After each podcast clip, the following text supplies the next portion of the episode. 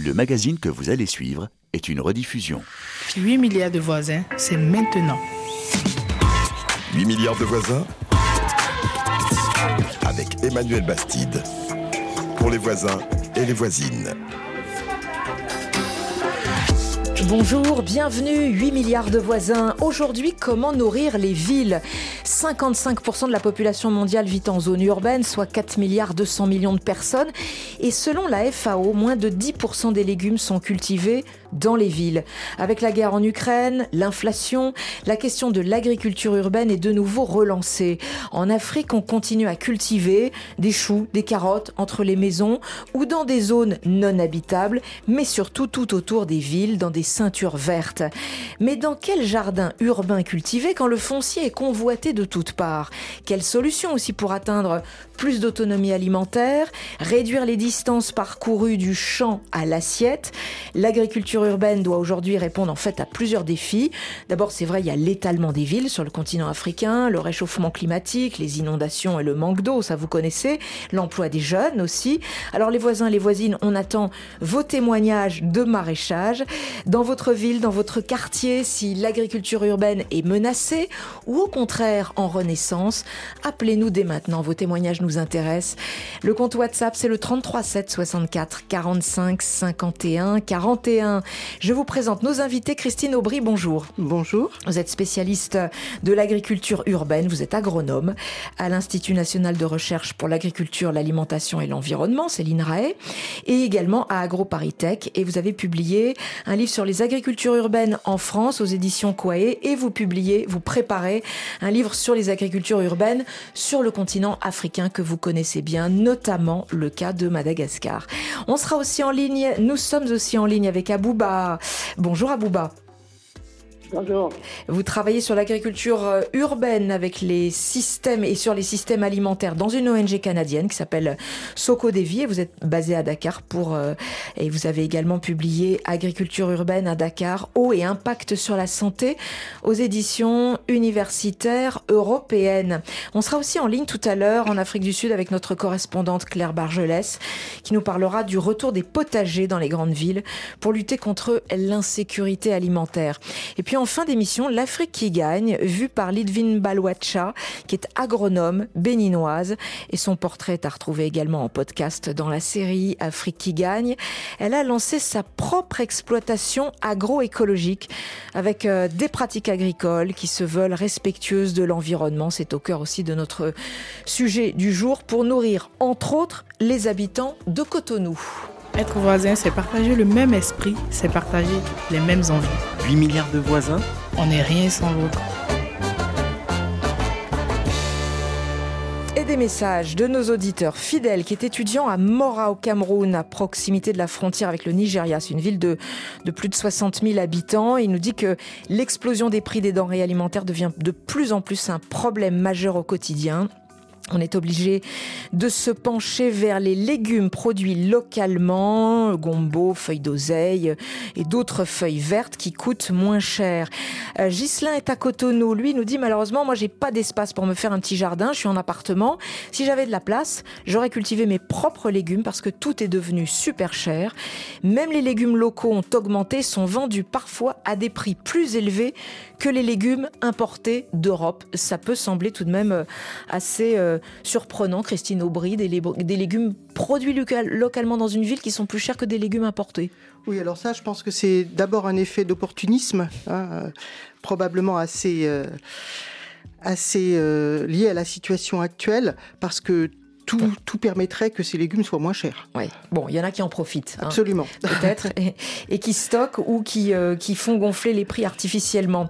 Ibrahim est à Dosso, une ville secondaire dans une région d'élevage au Niger. Il nous dit, moi j'ai une parcelle où je cultive de la salade, des carottes, des tomates, des feuilles de moringa et je fais aussi pousser du manioc que je transforme ensuite en gari, une semoule fine ou en tapioca que l'on réutilise pour nos préparations et nous cultivons dans nos champs non habitables, loin des maisons la croissance est plus élevée. Ça veut dire probablement que le sol est de meilleure qualité. Euh, beaucoup de nos auditeurs, à travers leurs messages, quand même, lient euh, le problème de l'agriculture urbaine au problème de l'inflation. C'est comme si tout d'un coup, le sujet devenait euh, beaucoup plus réel avec l'inflation et l'augmentation des, des prix Christine Aubry. Oui, alors je pense que c'est un phénomène qu'on voit à l'échelle mondiale. C'est-à-dire qu'on le voit aussi chez nous. Hein, euh, en Europe de l'Ouest et en France en particulier. Ça ne veut pas dire que l'agriculture urbaine, bien sûr, date de là, euh, elle est bien antérieure, mais je pense qu'aujourd'hui, on est face à une face à une contrainte effectivement de prix et notamment du prix des, des, des fruits et légumes, qui fait que euh, voilà l'avantage comparatif d'avoir de, de l'agriculture à proximité est mis en avant. Et ça, vraiment, c'est un phénomène, encore une fois, mondial. Et moi, je, je m'en réjouis parce que, enfin, ça permet de se rendre compte de l'importance de cette agriculture. Mmh. Abouba, euh, vous, vous, entendez la même chose aussi à Dakar euh, La flambée des prix, tiens, euh, l'agriculture urbaine n'est pas seulement un gadget ben, ben oui, effectivement. Aujourd'hui, les consommateurs sont conscients que plus ils, ils, importent de produits, plus c'est cher avec euh, la, les crises mondiales qu'on ne maîtrise pas. Mais aujourd'hui, euh, ce qu'on constate déjà au, au, Sénégal, beaucoup de plus, on a des circuits courts qui offrent mm. des produits locaux qui sont relativement chers par effet d'opportunisme, mais également parce que aussi le coût d'investissement est cher. Je vous lis aussi le message d'Étienne Agoma qui est en RDC. On essaie de trouver des alternatives face à la montée des prix en remplaçant la farine de blé par la farine de manioc par exemple. Il faut se tourner vers nos richesses locales si on veut subvenir à nos besoins. Pour ma part, nous dit Étienne, j'ai un bout de parcelle en périphérie de la ville où l'air est moins pollué. Et puis euh, je vous lis aussi le message d'Ibrahima qu'on n'arrive pas à joindre et qui voulait témoigner de Banjoul en Gambie. Je cultive euh, des tomates dans la capitale gambienne, des piments, des feuilles de dans la cour de mon jardin. On a une concession commune, chaque voisin a un bout de parcelle. Mon terrain fait environ 75 mètres carrés. On a de la chance d'avoir un forage dans notre quartier euh, parce que évidemment ça donne une facilité d'accès à l'eau. Je préfère cultiver moi-même parce que dans les jardins qui sont situés dans l'espace public, l'eau me semble souvent souilleuse ou porteuse de maladies. 75 mètres carrés euh, en pleine ville ou, ou tout près d'un centre-ville, ça devient un espace euh, viable euh, pour cultiver pour sa propre famille, Christine Alors, Aubry? Bien sûr, ça dépend des conditions euh, pédoclimatiques Oui. locales. hein. Mais c'est vrai que même en Europe, on considère qu'autour de 100 mètres carrés, euh, d'un jardin collectif, par exemple, ou d'un jardin privé, on peut commencer à avoir une, une production relativement importante. Donc, c'est pas du tout négligeable, 75 mètres carrés pour euh, quelqu'un qui veut produire pour lui-même ou vendre un peu. Vous nous appelez les voisins, les voisines, on parle de l'agriculture urbaine aujourd'hui, comment nourrir les villes dans le contexte de l'étalement urbain, de la croissance de la population urbaine et de la flambée des prix? Appelez-nous au 33 7 64 45 51 41. 8 milliards de voisins. Pour se parler. C'est une émission pour tous les voisins et toutes les voisines. 8 milliards de voisins, voisines. Construisons la vie ensemble. Christine Aubry, aujourd'hui, quelle est la, tendance mondiale? Est-ce que ce sont globalement des villes qui sont en permanence perfusées aux importations de nourriture euh, lointaine ou est-ce qu'on assiste à un renouveau de l'agriculture urbaine et des ceintures vertes aussi autour des villes? Alors je dirais qu'aujourd'hui à l'échelle mondiale, il y a une, un véritable renouveau, alors qui ne date pas que de la crise actuelle, inflationniste, etc., qui date déjà d'avant, mais surtout de pendant et juste après la crise sanitaire de 2020, qui a été un peu un révélateur. Mais déjà bien avant, on voit qu'il y a, il y a un double discours en fait dans les villes, et il y a une double réalité. À la fois toujours une très forte dépendance dans la plupart des villes, surtout les plus grosses, à des importations, et ça à l'échelle mondiale, mais une tentative croissante de créer de l'agriculture dans la ville et surtout autour avec ces, ces, fameuses ceintures vertes. Et ce que l'on voit, enfin, je prendrais par exemple l'exemple de, de, de, Madagascar, que je connais un petit peu moins mal que les autres, on va dire. On a vu, il y a une thèse qui a été soutenue là-dessus en 2020, on a vu effectivement cette capitale de Madagascar doubler de population en 20 ans augmenter très fortement son étalement urbain. Alors c'est difficile de, de, de, quantifier ça, mais on n'est pas loin aussi peut-être d'un doublement de surface hein, par rapport à, à, la, à la commune urbaine d'Antananarive telle qu'elle était au début du siècle. Et par ailleurs, l'agriculture urbaine continue à... Euh, approvisionner entre 70 et 4, voire même 100% pour certains produits. Pourquoi? Pas parce qu'elle s'est développée sur d'autres espaces. Ça veut dire que c'est ça. Quand la ville s'étale, les parcelles reculent. Les parcelles reculent, mais pas forcément que. Il y a beaucoup d'espaces vacants au sein de ces extensions urbaines. Euh, c'était d'ailleurs le sens, je pense, de certaines interventions de, de, de nos auditeurs euh, mmh. juste avant. Euh, donc il peut y avoir des petites parcelles de 70, 100 mètres carrés qu'on peut arriver à, récupérer quelque part. Et puis, il y a aussi de, de la conquête de nouveaux espaces. Je pense que Abou nous parlera notamment à Dakar des espaces sur les toits. Alors ça, c'est pas facile partout, hein, mais ça peut effectivement constituer un nouvel espace. Alors, on en parle aussi beaucoup dans les, dans les pays euh, développés. Dans les pays développés, mais, tout à fait. mais dans les pays développés, par exemple, même si tous les espaces disponibles étaient cultivés, en admettant, ça resterait complètement marginal. Alors, ça resterait marginal, ça dépend là aussi, bien sûr, des endroits, mais par exemple, prenons Paris, hein, puisqu'on est, on est sur Paris. Si on arrivait à cultiver tous les toits plats de Paris, on n'est pas la ville qui en a le plus, hein, clairement, on serait à moins de 10% des quelques 90 000 tonnes de fruits et légumes oui. qu'il faut chaque année. Et, dans une ville comme Montréal, par exemple Alors, dans une ville comme Montréal, il y a un peu plus d'espace. Hein, mais alors, bon, je laisserai peut-être à bout aussi préciser la chose. Donc, on sera peut-être à un peu plus de 10%, mais aux, aux, aux alentours de ça. C'est-à-dire qu'on est toujours, de toute façon, sur des quantités relativement faibles. Mmh. Ce qui est le plus important aujourd'hui, c'est bien l'agriculture juste autour des villes. Hein, donc, l'agriculture qu'on dit périurbaine, qui doit, que ce soit au nord ou au sud d'ailleurs, euh, plus s'orienter vers, les, oui. vers la consommation. Une agriculture urbaine. périurbaine qui, ceci dit, est grignotée en permanence par euh, le foncier, par l'immobilier, les appétits des promoteurs immobiliers, que ce soit pour construire des centres commerciaux, des logements, etc. Euh, à Bouba, à Dakar, si je vous dis Montréal versus Dakar, qu'est-ce que vous diriez sur l'agriculture urbaine? Ah, oui, ce serait un exemple, deux exemples un peu antagonistes parce que à Dakar, l'agriculture urbaine perd beaucoup plus la ville, a beaucoup plus d'impact économique sur les communautés, sur la ville qu'à Montréal, alors qu'à Montréal, on développe beaucoup plus de politiques en faveur de cette agriculture urbaine-là. À Dakar, il n'y a pas de politique en faveur de l'agriculture urbaine. L'agriculture urbaine pâtit des politiques publiques qui font que de chaque jour, chaque jour, on a des pertes de terre, mmh. même s'il y a des stratégies de, de, de, de, repli des producteurs pour trouver de nouveaux espaces. Aujourd'hui, ce qu'on constate, que Dakar est à 97% urbanisé, ce qui fait que les petites zones qui restaient et des zones qui étaient des zones non habitables, qui étaient destinées au, à, à, à, la pratique agricole, sont grignotées. Et l'exemple pour le prouver, c'est juste la nouvelle ville de eh Diamniadio. Oui, Diamniadio, qui, Diamniadio qui est une, pour les auditeurs qui ne connaissent pas, qui, qui semble vraiment une, une ville posée au milieu de, de, zones désertiques, ce qui n'était pas le cas avant. C'est ça, et qui est, qui est, une zone par, ex, par excellence agricole. C'était des zones à perte de vue de production maraîchère qui aujourd'hui est devenue est devenu urbain.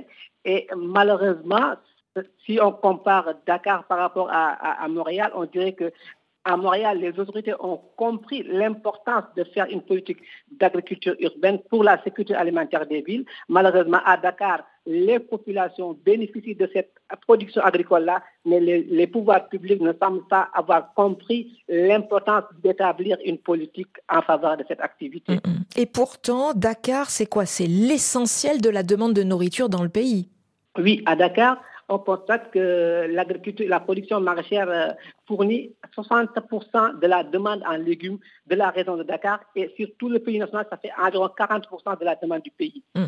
Et ça, ça ne s'arrête pas seulement au niveau de, du maraîchage. Si on prenait l'agriculture urbaine, ce serait pareil. Mais alors dans ce contexte, comment subsiste concrètement l'agriculture urbaine? Est-ce que euh, les, on a du petit maraîchage dans des toutes sur des toutes petites parcelles non habitables? On parle régulièrement des, inondations dans les banlieues de Dakar. Est-ce que euh, du coup ça profite quelque part euh, à un reste d'agriculture urbaine ou à un renouveau d'agriculture urbaine? Carrément, si on prend les statistiques disponibles en, de, de, 2014 à 2015, on a noté une augmentation de surface agricole cultivée à Dakar.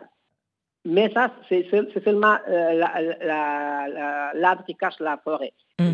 À Dakar, la production agricole se fait d'abord en intra-urbain. Il y a beaucoup de poches à l'intérieur de la ville de Dakar qui, où les producteurs font de la production agricole exclusivement, principalement, c'est de la laitue c'est des légumes à feuilles. que, qui sont produites en milieu intra-urbain à Dakar. Maintenant, en zone périphérique... Quand, quand vous dites en, en, en, en, milieu intra-urbain, euh, dans quel quartier? Exemple, dans le quartier de, dans le quartier de, de, de, dans le mmh. quartier de Wakam à mmh. Mermoz, et, et, et, et, même quand on prend le quartier de, le quartier de la Médina, il y a des poches au, le long des, des actes routiers oui. que les po populations utilisent pour faire cette activité agricole-là. Oui, c'est vraiment des toutes petites poches parce que c'est quand même bien dense. Hein. Voilà. Par contre, si on prend si on sort un peu à Dakar, ça fait partie du département de Dakar, la zone du Technopole, la zone de la Padoua, c'est la oui. principale zone maraîchère de Dakar, entre, entre, entre euh, et Anne et Padoua. Mm. C'est vraiment la zone par excellence qui est un ancien, qui est une zone qui jouxte un lac naturel où, des, où, où l'habitat n'est pas permis. Et, et là, c'est bien de, des cultures euh, euh, dans le sol, hein, pas hors sol. Oui, c'est des cultures dans le sol, des cultures sur de petits périmètres environ qui varient de, de euh, les, les productions à 70 à 100 mètres carrés par, par, producteur sur des planches de production. Ouais. Euh, si, si, on prend la région de Rufisque, par exemple? Oui, la région de Rufisque, c'est, il faut dire que la région de Rufisque, la, le qui, qui, est, Rufisque, qui, est, une ville en fait maintenant qui touche pratiquement euh, Dakar, hein, du, du, fait Dakar, de l'étalement urbain de Dakar. Oui, c'est devenu une, une, une, une, conurbation entre mm. Dakar et Rufisque. Mais Rufisque est le département qui est le, le plus qui, qui, qui, accueille la zone rurale de la région de Dakar. Mm. Et à Rufisque, c'est la principale zone. Euh, si on prend le site agricole le plus grand de la région de Dakar se trouve à Rufisque, à savoir la zone de Lendeng, qui est une zone qui fait environ 45-45 hectares, mais qui est menacée par une, une, une industrie cimentière qui est là, à savoir la Sococim. Mm. Oui, et, et à, côté, à, côté, à côté également, il y a des, des lotissements qui sont faits. Et aujourd'hui, il n'est pas rare de trouver à l'intérieur du site de production de Lending des, des, des, des fondations de, de villas déjà construites et les producteurs cultivent à l'intérieur. Ah oui, oui, on, voit quand même bien la, pression immobilière de toutes parts euh, qui pèse très fortement sur cette agriculture urbaine, Christine Aubry. Oui, tout à fait. Alors ça, on le retrouve effectivement partout, mais on retrouve en même temps, et c'est ça qui est absolument euh, passionnant dans ce, dans ce phénomène-là, euh, je vous parlais, bon, je, connais un petit peu le, moins que Abou, bien sûr, la, la, région de Dakar, mais c'est vrai que, par exemple, à, à Antananarive ou dans d'autres dans d'autres villes, on voit aussi beaucoup des zones périurbaines se réagricoliser. Par exemple, autour d'Antananarive, on a vraiment un développement de, du maraîchage sur des collines qui étaient autrefois des zones de parcours d'élevage. Mais autrefois, il y a 20 ans, hein, donc c'est quelque chose d'assez récent.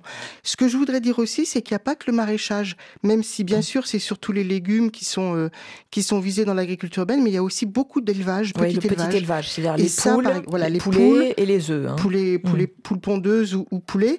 Et par exemple à Dakar, mais dans plein d'autres villes africaines, c'est un phénomène absolument mmh. majeur. Hein. Euh, on est à Quelle 90% de, de, production locale. Hein. Quelle est la productivité de l'agriculture urbaine par rapport à une culture en plein champ? Est-ce que ça n'a rien à voir? Est-ce que c'est très ah, ça, peut être même supérieur, parce que euh, ce qui, ce qui va déterminer la productivité, ça va être bien sûr l'accès d'abord à l'eau et aux intrants, mais des intrants, on peut en avoir, notamment des engrais organiques à travers les déchets organiques urbains. Ils sont très utilisés en Afrique euh, par récupération. Hein. C'est pas encore très organisé malheureusement.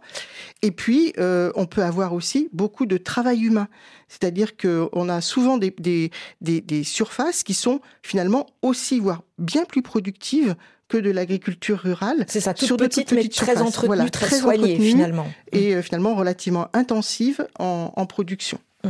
Euh, Emmanuel Oui, Abouba, oui. Pour, pour, pour, revenir juste sur ce qu'a dit euh, Christine par rapport à aux autres activités agricoles d'agriculture urbaine, il faut dire que grâce à, à l'implantation de l'élevage, ça permet le, encore plus le développement des activités maraîchères parce qu'il y a un, un échange oui, de ressources. Et oui, ça provoque du fumier pour, voilà, euh, pour enrichir le, le, sol. Ouais. Mmh. Tout à fait. Euh, si on s'éloigne de la productivité et du fait que, bon, bien sûr, l'agriculture urbaine, c'est pour mettre quelque chose dans nos assiettes, mais en dehors de ça, à quoi servent les fermes urbaines en dehors de produire des fruits, des légumes, des œufs et, et des poulets à Bouba? Ah, il faut dire que ça, Christine vous le dira, l'agriculture urbaine est, est, une activité multifonctionnelle. Et au-delà de, du caractère euh, d'approvisionnement alimentaire, ça permet de la réduction des îlots de chaleur en ville. Et aujourd'hui, quand tu connais Dakar, connais Dakar mm. en, sillonnant les quartiers de Dakar, en allant des quartiers où il y a des périmètres maraîchers à d'autres qui, en sont dépourvus, on, constate le changement du microclimat que l'on regarde, que, l'on observe. En même temps, grâce aux, périmètres maraîchers qui existent dans, dans, toutes les villes, ça participe à la réduction des inondations mm. que, nous connaissons euh, depuis mm. longtemps ici, ici, au Sénégal. Et au-delà de ça, il y a tout, tout, son, tout son apport dans le cadre de vie, parce qu'on est dans une ville qui est dépourvu de système d'assainissement collectif, qui est dépourvu de système de ramassage bien organisé et le fait que euh, euh, euh, les populations, les deux activités, le maraîchage puisse utiliser des sous-produits de l'élevage participe également à l'amélioration hmm. du cadre de vie. Ça, veut dire que paradoxalement, finalement, l'agriculture urbaine peut contribuer à, réorganiser la ville et à rééquilibrer l'informalité de la ville d'une certaine manière, Christine Aubry. Oui, tout à fait. Je pense que ce triptyque-là hein, des, des, de l'intérêt de l'agriculture urbaine au-delà de l'alimentation directe de la ville, euh, c'est bien autour de la réduction des îlots de chaleur, de l'eau, de la régulation de l'eau et puis de la valorisation des déchets organiques urbains, ça, je pense que ça on le voit partout, bien sûr des poids différents selon euh, selon les régions, et je pense que c'est ça qui va faire que demain, l'agriculture urbaine mm. sera un incontournable du développement des villes. Ça reste à démontrer en tout cas pour les décideurs politiques. Ah bah, hein. clairement, Mais on, va en reparler. À Abouba, euh, par exemple, vous, vous avez, vous avez mené des enquêtes sur des producteurs agricoles euh, en agriculture urbaine. Euh, qu'est-ce qu'ils vous disent sur leurs revenus mensuels? Et ce qu'on constate, c'est que à, Dakar, les producteurs maraîchers de Dakar et, de, des départements de Rufisque, quand, quand on a évalué le revenu qu'ils gagnent, le, revenu d'un maraîcher est sept fois supérieur au revenu moyen d'un Dakarois et, hmm. trois fois supérieur au salaire moyen d'un fonctionnaire. Ah oui, un maraîcher à Dakar, dans la région de Dakar, donc. Oui, sur 214 producteurs interrogés à Dakar, à Dakar, et Rufisque, ce sont ces résultats-là que nous avons obtenus. Alors que cette agriculture urbaine a finalement tout le temps une image de euh, création de, disons, sortir de la pauvreté les plus pauvres et une image finalement assez rétrograde. Hein. Donc c'est quand même assez intéressant. Vous continuez bien sûr de nous envoyer vos messages, hein, les voisines et les voisins. Si vous-même vous pratiquez du maraîchage, euh, dans votre cours, dans votre quartier, si vous avez rejoint un, réseau de fermes urbaines, bien sûr, vous pouvez nous appeler 33 7 64 45 51 41 et puis dites-nous si chez vous l'agriculture urbaine est menacée ou au contraire en renaissance. On attend vos témoignages, ça sera juste après Denis, la chanteuse Afrofusion nigériane.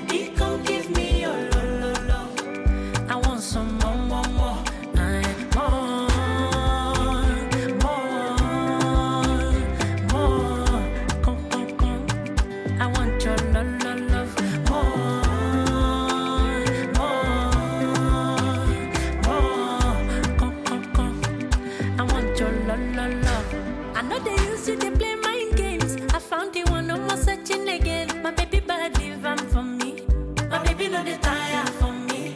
Uh-huh. This one no be play. I found the one no more to die again. My baby fine live for me. My baby to please me. I want the things we I want. And nobody go fit to yawa. Making no go turn it to yawa. Vous écoutez RFI, c'est 8 milliards de voisins comme chaque matin du lundi au vendredi. Aujourd'hui, on s'intéresse à l'agriculture urbaine. Concrètement, comment Nourrir les villes, si on prend le continent africain, 600 millions de citadins à l'heure actuelle à nourrir, 760 millions en 2030. 2030, c'est vraiment demain. Et on va prendre maintenant le cas de l'Afrique du Sud. Alors question, la, la question de l'accès aux terres reste brûlante en Afrique du Sud et les grandes métropoles continuent de s'étendre. Des potagers voient régulièrement le jour au cœur des villes comme à Johannesburg, dont l'aire urbaine concentre quand même entre 6 et 8 millions d'habitants. Claire Bargelès, vous êtes notre correspondante sur place. Bonjour. Bonjour.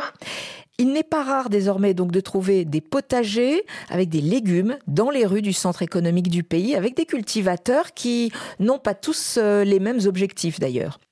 Ah oui, même si la ville de Johannesburg est plus connue sous son surnom de Cité de l'Or, c'est désormais une nouvelle richesse d'une autre couleur que certains habitants entreprennent de cultiver avec de la verdure et des légumes qui émergent entre deux pans de bitume. Certaines initiatives sont concertées, chapeautées par des organisations et à la pointe de la technologie. C'est par exemple le cas de ces fermes installées en hauteur sur les toits des immeubles ou des grands magasins. Plusieurs projets ont vu le jour avec des serres utilisant les techniques de l'hydroponie soit une culture hors sol qui, n'a pas besoin de terre. Un système qui permet parfois d'être directement en contact avec les acheteurs, puisque des restaurants se trouvent bien souvent dans les bâtiments qui proposent leur toit ou dans les rues adjacentes. Mais on a aussi d'autres cultures urbaines qui sont nées de façon euh, spontanée sur les plates-bandes des trottoirs des banlieues ou des townships. Il n'est pas rare désormais de voir apparaître des oignons ou des pommes de terre cultivés par quelques habitants du quartier. L'usage est cette fois-ci pour une consommation directe, ce qui représente la plus grande majorité des cas à Johannesburg, ou bien pour des soupes populaires, alors que plus de 10 millions de Sud-Africains sont en situation euh, d'insécurité alimentaire avancée. Et, la pandémie de Covid-19 a davantage révélé la, précarité de la situation alimentaire des, des plus pauvres, Claire?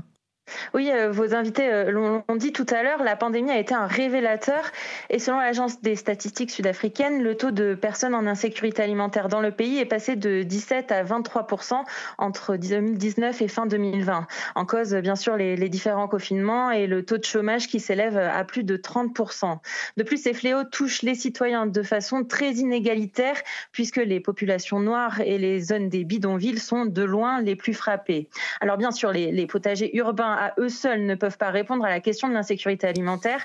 Ça reste encore un mouvement à très faible échelle et en raison de leur petite taille, ils ne peuvent pas, ils ne peuvent avoir qu'un effet euh, limité. Ce n'est donc pas la solution miracle et le pays doit déployer euh, des politiques publiques de beaucoup plus grande envergure pour répondre à la faim. Mais en temps de crise économique, ces potagers urbains peuvent apporter un, un complément et de la variété dans l'alimentation, alors que la majorité euh, du régime alimentaire des Sud-Africains les plus démunis repose sur des féculents et de la nourriture transformée riches en sucre et pauvres en nutriments. De plus, ces plantations euh, urbaines peuvent aussi créer une activité informelle, comme euh, ce fut le cas dans, les townships pendant la pandémie. Mmh. L'agriculture urbaine peut donc être bénéfique, mais les jardiniers en herbe sont aussi euh, confrontés à certains problèmes dans leurs efforts. Alors, euh, première difficulté euh, relevée par différents chercheurs sud-africains, beaucoup d'entre eux ne produisent pas comme ils devraient à cause d'un manque de formation ainsi que de capital pour acheter du matériel. Sans compter que l'utilisation des terres se heurte parfois à la politique de la ville et à des visions euh, très divergentes de la gestion des espaces. Dernier exemple en date ici, en juin dernier, la Bertrams Farm, une ferme urbaine développée depuis plus de 15 ans par une passionnée de 63 ans en plein cœur de Johannesburg, a été rasée. La ville, dirigée par le parti d'opposition de l'Alliance démocratique et qui possède le terrain, veut y construire un centre social flambant neuf qui comportera, ironie de l'affaire, un nouveau projet de ferme urbaine construit à partir de zéro. Dans la ville voisine de Pretoria, un homme s'est lui aussi heurté au pouvoir public, surnommé le Cabbage Bandit, soit le bandit des choux. Il a dû, euh, en 2021, payer une amende et comparaître devant la justice pour avoir fait pousser des légumes sur le trottoir. Les poursuites ont finalement été abandonnées et euh, John Kuna, de son vrai nom, est devenu un symbole de l'agriculture urbaine. Alors suite à cette affaire, le président Cyril Ramaphosa en personne a promis euh, de tout faire pour que les espaces de la ville où peuvent pousser des légumes soient désormais libres d'accès. Merci beaucoup Claire Bargelès en direct euh, de Johannesburg. Christine Aubry, vous êtes ingénieure agronome, vous êtes agronome. Abouba est en ligne avec nous aussi à Dakar, spécialiste de l'agriculture urbaine. Est-ce que l'Afrique du Sud peut constituer un, exemple à suivre, Abouba? Ah, Bon, dans un certain plan, pour l'élaboration d'une politique en faveur de l'agriculture urbaine, oui, parce que comme a dit votre correspondante, elle, la ville commence à comprendre les enjeux et à mettre mais et, sur les potagers urbains euh, verticaux, ce serait difficile à Dakar, mais là où l'Afrique peut vraiment euh, être un exemple, c'est dans la sécurisation, sécurisation des, des zones de production mmh. actuelles pour qu'elles demeurent des zones de production maraîchère. Oui. Sécurisation, en même temps, euh, pas tant que cela, hein, Christine Aubry, puisqu'on l'entend, euh, même quand il y a une zone de, de maraîchage, elle peut être rasée à tout moment pour, pour un autre projet. Voilà, tout à fait. Et ça, on le voit partout, y compris bien sûr en Europe du Nord et, euh, et aux États-Unis ou au Canada. Cette espèce de schizophrénie hein, qu'ont les, euh, les dirigeants, notamment locaux, par rapport à la fois à la nécessité de développer l'agriculture urbaine, qui a toujours été une réponse aux crises hein, dans, le, dans le monde entier, depuis les deux premières guerres mondiales jusqu'à euh, Détroit, Cuba, enfin on, connaît tous ces exemples-là.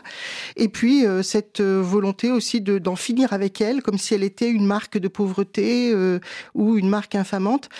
bon, moi, je, je, partage aussi euh, le, le, euh, le, le, doute un peu d'Abou sur euh, la, la, possibilité de développer des formes très technologiques, hein, sur, notamment dans les villes africaines. En ces temps de sobriété énergétique, mmh. c'est pas forcément quelque chose qui soit qui soit souhaité partout.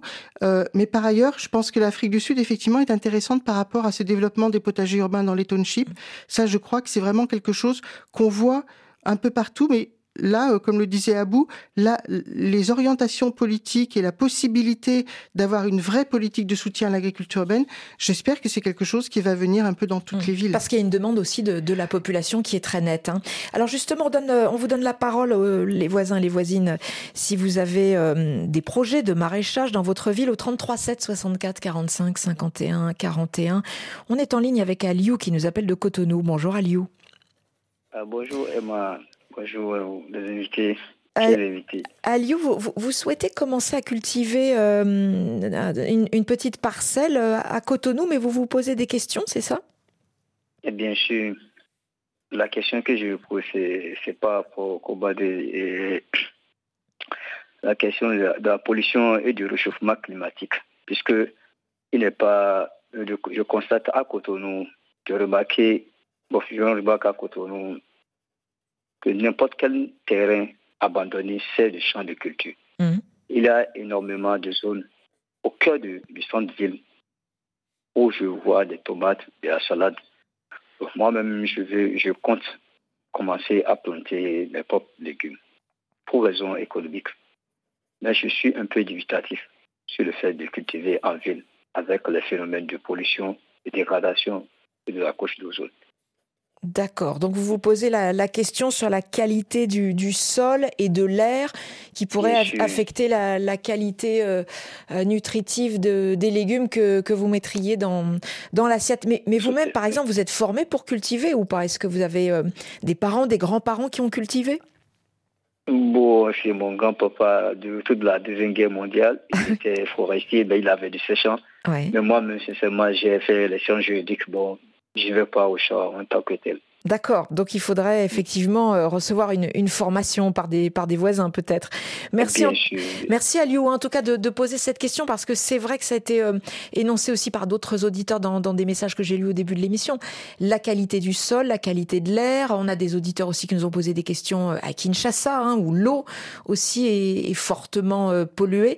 C'est un vrai problème pour l'agriculture urbaine et pas seulement en Afrique. Alors oui, Aubry. absolument, c'est un vrai problème. Donc il faut vraiment l'affronter. Alors c'est un vrai problème, ça ne veut pas dire que c'est pollué partout, qu'on ne peut rien faire et que ça serait une fausse bonne idée. Hein. C'est pas du tout ça. Euh, là où c'est un important de se poser la question, c'est de savoir effectivement sur la, le, la première ressource qui est le sol, dans quel sol on est et est-ce qu'on peut éventuellement amender ce sol, euh, notamment avec des résidus d'élevage dont on a, on a, parlé tout à l'heure, euh, pour euh, en particulier avoir une, une plus forte taux de matière organique qui permet de contenir aussi euh, parfois les pollutions. La question de la pollution de l'eau est souvent plus embêtante dans les pays africains parce que il n'y a pas forcément de tout à l'égout, de choses comme ça. Donc à la fois les pollutions chimiques, mais les pollutions aussi bactériologiques peuvent, exister. Donc je dirais que quand on peut arriver à récupérer de l'eau, euh, à, la stocker, quand on peut arriver à avoir accès à des nappes en faisant des forages, c'est pas forcément gagné parce que, comme l'a dit l'auditeur, le réchauffement climatique fait que par exemple les puits ça sèche plus vite. Là, c'est quelque chose qu'on voit maintenant très nettement, mais euh, ça peut permettre de quand même euh, sécuriser un petit peu la qualité de la ressource en eau. Euh, moi, je, pense que là aussi, il y a tout un travail à faire de la part des, collectivités locales pour pouvoir qualifier ces ressources. Il ne s'agit pas uniquement de quantifier le nombre d'hectares, mais aussi de savoir quels sont ceux qui sont de bonne qualité et, et de pouvoir aussi, on va dire, prendre un certain nombre de mesures contre les personnes qui se permettent d'utiliser les ressources d'eau ou de sol mmh. un peu n'importe comment euh, dans, dans, les villes africaines. Qualifier les parcelles, ça veut dire euh, préserver des espaces aussi euh, non bétonnés. Euh, Abouba, vous, comment vous voyez l'avenir de l'agriculture urbaine dans, dans, votre pays au Sénégal? Oui, je, je, pense que pour revenir à, à l'auditeur précédent, mm. la question des, des, des, des contaminants en, en milieu urbain, surtout en milieu urbain africain, est réelle. Mais heureusement, ce pas toutes les zones qui sont contaminées, soit euh, à cause des décharges sauvages où il y avait des, des, des ordures dangereuses ou bien des déchets dangereux. Mais c'est une question qui est là, qu'il faut, euh, il faut, qu'il faut étudier et mm. caractériser les types de sols sur lesquels on peut pratiquer les activités agricoles. Est-ce que, est que vous pensez, Abouba, que ça, ça pourrait bien arranger certains élus locaux aussi de dire que les sols sont de mauvaise qualité parce qu'on est en zone urbaine et qu'il n'y a rien à espérer de l'agriculture urbaine? Parce que c'est vrai que c'est tellement formidable d'espérer euh, continuer à faire grossir la ville avec des logements, avec des centres commerciaux. C'est aussi beaucoup plus lucratif pour des autorités locales. Oui, il est clair qu'aujourd'hui, dans le contexte euh, que nous vivons au Sénégal, prendre une parcelle de terre et la mettre en valeur pour l'habitat, c'est ce qui rapporte le plus. Et même les pouvoirs publics, les pouvoirs euh, des collectivités locales foncent dans, ce secteur-là. On n'a pas une analyse, une, planification globale du développement de nos collectivités territoriales pour prendre en compte l'importance de l'agriculture urbaine, non seulement pour l'approvisionnement alimentaire, mais pour euh, toutes les fonctions que remplit cette agriculture-là. Aujourd'hui, pour le, revenant à, l'avenir de cette agriculture à Dakar, je pense qu'elle elle existera toujours, la pratique agricole à Dakar, mais s'il n'y a pas un, plaidoyer pour une mise en place d'une politique en faveur de l'agriculture urbaine, les espaces vont, diminuer davantage et même euh, la production, la, la main-d'œuvre qualifiée pour faire cette activité-là risque de disparaître parce qu'aujourd'hui, il y a beaucoup de jeunes qui sont, qui sont dedans, mais à côté, il n'y a pas une... Une volonté politique, oui. Évidemment, ça, ça, ne pourra pas déboucher sur euh, réellement un développement économique de, du maraîchage urbain. Vous restez avec nous, Abouba, Christine Aubry. Dans quelques instants, on termine l'émission avec un portrait de notre série L'Afrique qui gagne, et toujours au cœur de notre sujet d'ailleurs, parce que Lidvine Balouetcha est une agronome béninoise qui a monté un réseau de fermes urbaines, et ça sera juste après le groupe sahélien BKO avec la chanson Bamako. milliards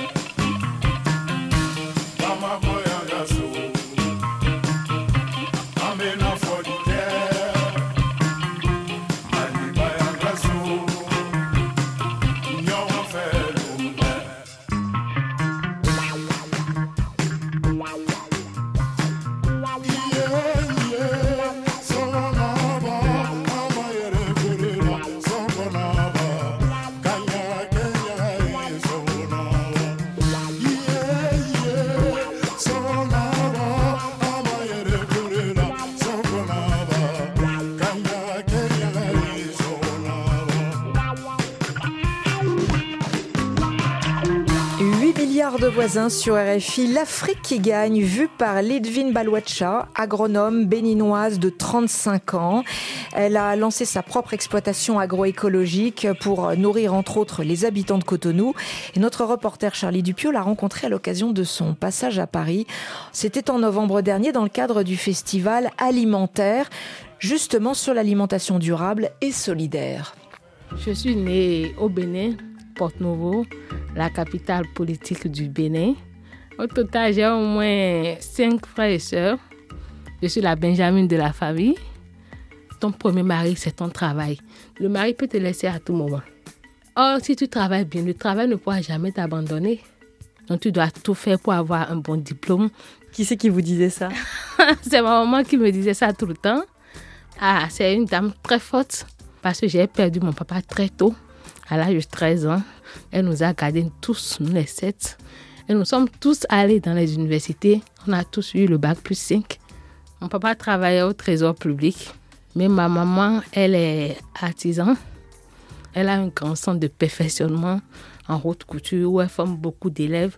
Elle s'est investie vraiment pour moi parce qu'à la fac, là, pour faire une année d'agronomie, là, c'est au moins 450 000 francs CFA. C'est l'équivalent de 700 euros. 700 euros par an. Donc, ma mère s'est vraiment échinée. Elle me l'a payé pendant 5 ans. Pour que j'ai ce diplôme de master en agroéconomie, elle a vraiment investi pour ça. Vous avez grandi en ville avec des parents de classe plutôt aisée. Qu'est-ce qui vous a mené à l'agriculture? Mon père, en tant que fonctionnaire d'État, il avait une grande exploitation et il transformait le manioc en gari en tapioca. Et je me rappelais même qu'à l'époque, là, quand j'allais au cours primaire, je prenais même de la gari du tapioca que je mettais dans ma poche pour aller. Il disait toujours que la terre ne mange jamais. La terre nourrit toujours son homme quand tu la gardes précieusement. Ça m'a inspiré. Donc je me dis, mais si tu te lances dans ce métier-là, tu vas bien te nourrir, nourrir bien ta famille et avoir de l'argent sur toi. Comment vous avez appris la terre puisque vous n'étiez jamais allé dans des champs? Oh là là, dans notre cursus universitaire, chaque année tu dois aller au champ. Vous faites un stade d'immersion d'un mois, c'est-à-dire quoi? Les enseignants ils prennent les bus et ils nous déposent dans des villages vraiment très reculés de la ville. Tu prends la roue, le coupe-coupe, c'est rudimentaire. Et là, tu pars au champ le matin et tu reviens le soir. Quand je suis sortie de la faculté des sciences agronomiques en 2016, je me suis alliée au réseau Djinoukoun, Copagène. C'est une coalition pour la promotion et la valorisation des semences locales. Parce que ces semences aujourd'hui sont plus résilientes au changement climatique. Donc c'est à partir de ce moment-là que j'ai appris à connaître l'agroécologie. Parce qu'en mon temps, quand on nous avait enseigné les cours à l'université, il n'y avait pas l'agroécologie, c'était l'agriculture conventionnelle. Mais c'est dans ce réseau que j'ai pris les connaissances en agroécologie. L'agroécologie, c'est zéro utilisation d'intrants chimiques de synthèse. Et après, je me suis installée moi-même.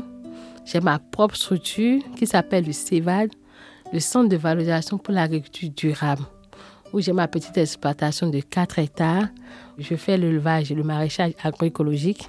J'élève les poulets bicyclettes de façon vraiment naturelle. Les poulets qui sont très résistants de chez nous. J'élève les lapins. Nous militons beaucoup pour une association des cultures. Par exemple, tu peux associer le maïs et le nébé. C'est comme du haricot. Je fais un peu de la tomate. C'est les légumes, les légumes feuilles aussi, qu'on prend pour pouvoir faire de la sauce. Vous savez, notre alimentation de base au Bénin, c'est la pâte avec de la sauce. Ça peut être la sauce tomate, la sauce légumes.